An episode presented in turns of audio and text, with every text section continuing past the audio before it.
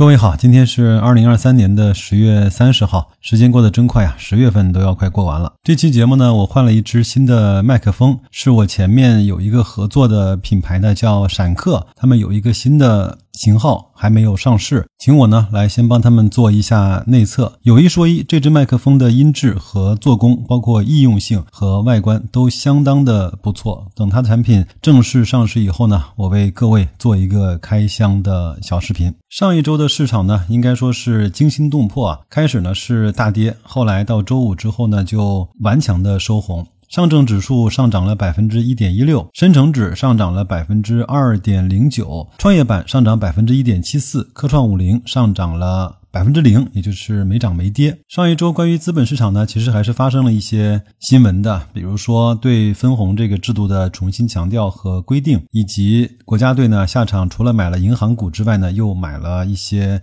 ETF，主要呢其实就是沪深三百的 ETF。那关于沪深三百的估值，我待会儿呢再跟大家讲。我们这期的估值表变化不大，我们所跟踪的这几个行业 ETF 和宽基 ETF 呢，呃，它整体的市净率啊都。在历史的百分位的百分之十以内，嗯，我把它定义为叫依然处于一个诱人的位置。另外，我专门放了一张沪深三百的估值，因为沪深三百呢，基本上就可以代表了全市场的估值程度吧。截止到上周五，它的 PE 呢是十一点一四倍，百分之十七的百分位；PB 呢是一点二五倍，二点九二的百分位；股息是百分之三点三二。在百分之八十八的百分位，股息的百分位呢和市盈率、市净率是反着看的，也就是说，百分之三点三二的股息在历史的股息里面，只有百分之十二的时间比这个数值高，说明了什么呢？说明了现在估值便宜，股息率高啊。那结论是什么呢？结论就是放心投。如果你不会投，不知道该怎么投的话，可以在公众号“大白说投资”底部对话框输入社群，尽快找到组织，明明白白做投资。接下来呢，我想给各位说一个事实情况，呃，很多人在。资本市场里面呢，觉得国家应该是特别的呵护资本市场。其实啊，我们的管理层并没有那么在意股市的点位，他更在意的是通过资本市场来去提振市场信心、提振消费动力，避免形成不良的循环。股市呢，只是经济的一个组成部分，有很多的事情啊，我认为是排在股市的前面的，比如说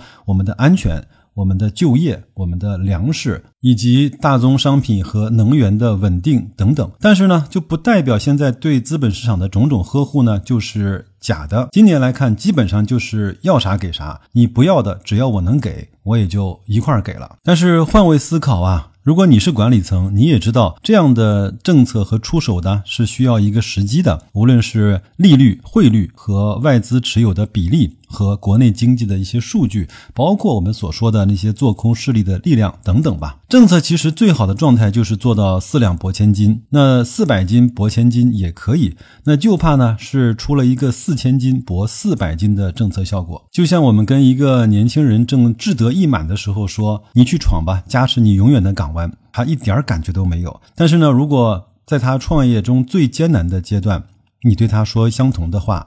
力量和效果就完全不一样。周末呢，在手机上突然看到一张当年《天若有情》里啊华仔最高光的时刻，身穿白色西装，骑着摩托车，带着穿着婚纱的吴倩莲啊，飞驰在香港的高速路上。我相信那个呢，也是香港电影的高光时刻。其实我们个人投资者在投资这件事情上呢，也能够拥有自己的高光时刻。比如说，在市场大跌的时候，众人呢恐惧万分。我们淡然一笑，我们买的不贵，而且依然有钱。市场大涨的时候，众人激动不已，我们气定神闲，我们有股，而且成本不高。市场从高位反转快速跌落的时候，众人慌不择路，我们冷眼旁观，看着自己账户里已经确认的利润数字，心中默念：望远能知风浪小，凌空始觉海波平。想象一下。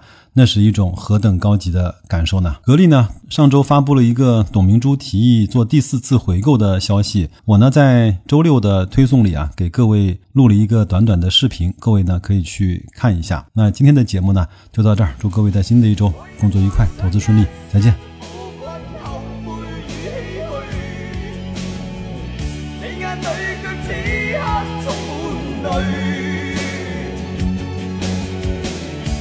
você e ganhar.